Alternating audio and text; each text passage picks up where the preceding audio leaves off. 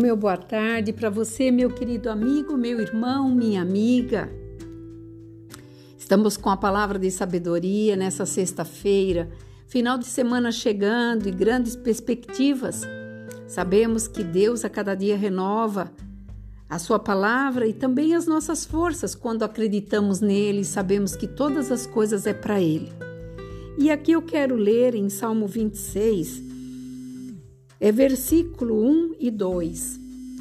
Diz assim: O Senhor é a minha luz e a minha salvação, de quem terei medo?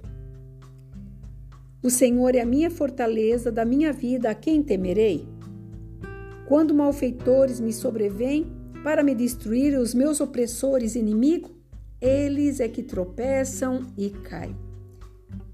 Quando Davi estava aqui pedindo, anelando pela presença de Deus, numa época que ele estava em aflição, ele estava garantindo a Deus, ou melhor, melhor colocação, ele estava sendo grato a Deus, não garantindo, sendo grato a Deus, que ele era a luz dele.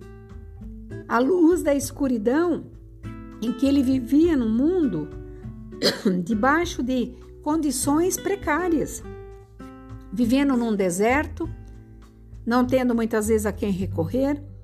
Seus irmãos não eram amigos. Muitas vezes aqueles que atravessavam seu caminho só atravessava para murmurar. E ele fez uma pergunta aqui para Deus: de quem terei medo? E eu faço essa pergunta para você hoje: de quem você tem medo? Ele fala assim: O Senhor é a fortaleza da minha vida a quem temerei. Olha como ele, ele mesmo faz a pergunta e ele mesmo responde. Que o Senhor era a fortaleza dele naqueles dias, naquela época. E que ele não iria temer, porque ele sabia que os malfeitores viriam contra ele. Tanto é que nós conhecemos a história. E desde o chamado de Davi, quando ele foi ungido, nós sabíamos que a raiva, a ignorância, a inveja dos seus irmãos era muito grande sobre ele, que pesava sobre a vida de Davi. E tudo que Davi tinha que fazer é ficar longe. Mas só que nesse longe que os irmãos dele muitas vezes queriam que ele ficasse lá cuidando daquelas ovelhas, ah, Deus já tinha escrito a história dele, como ele está escrevendo a sua.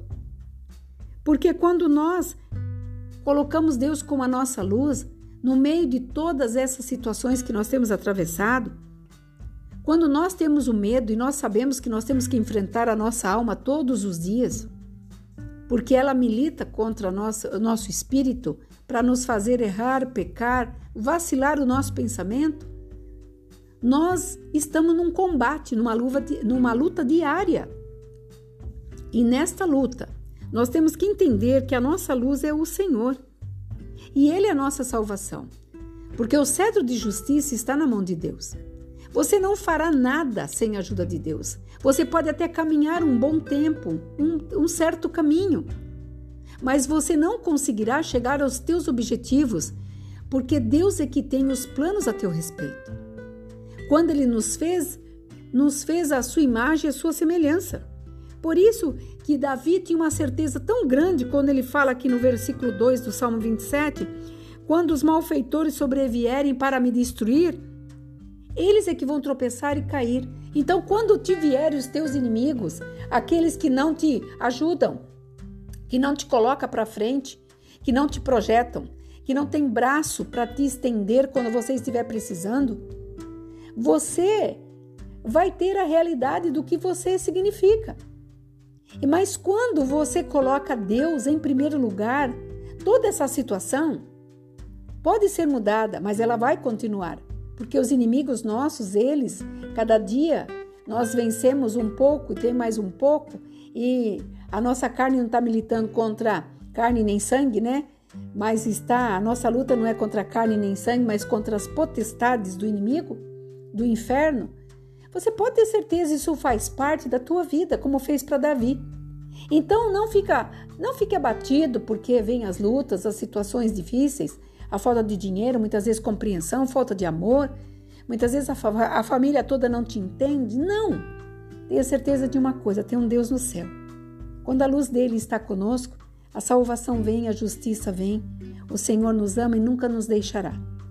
E mesmo que venham os malfeitores, quem vai sofrer os danos são eles. Porque todo o bem elaborado de Deus sobre a nossa vida, esse terá vigor quando nós acreditamos nos estatutos e nos seus ensinamentos. Então eu tenho certeza que Deus te dará uma sexta-feira de decisões, reflexões, para que o final de semana possa ser abençoado.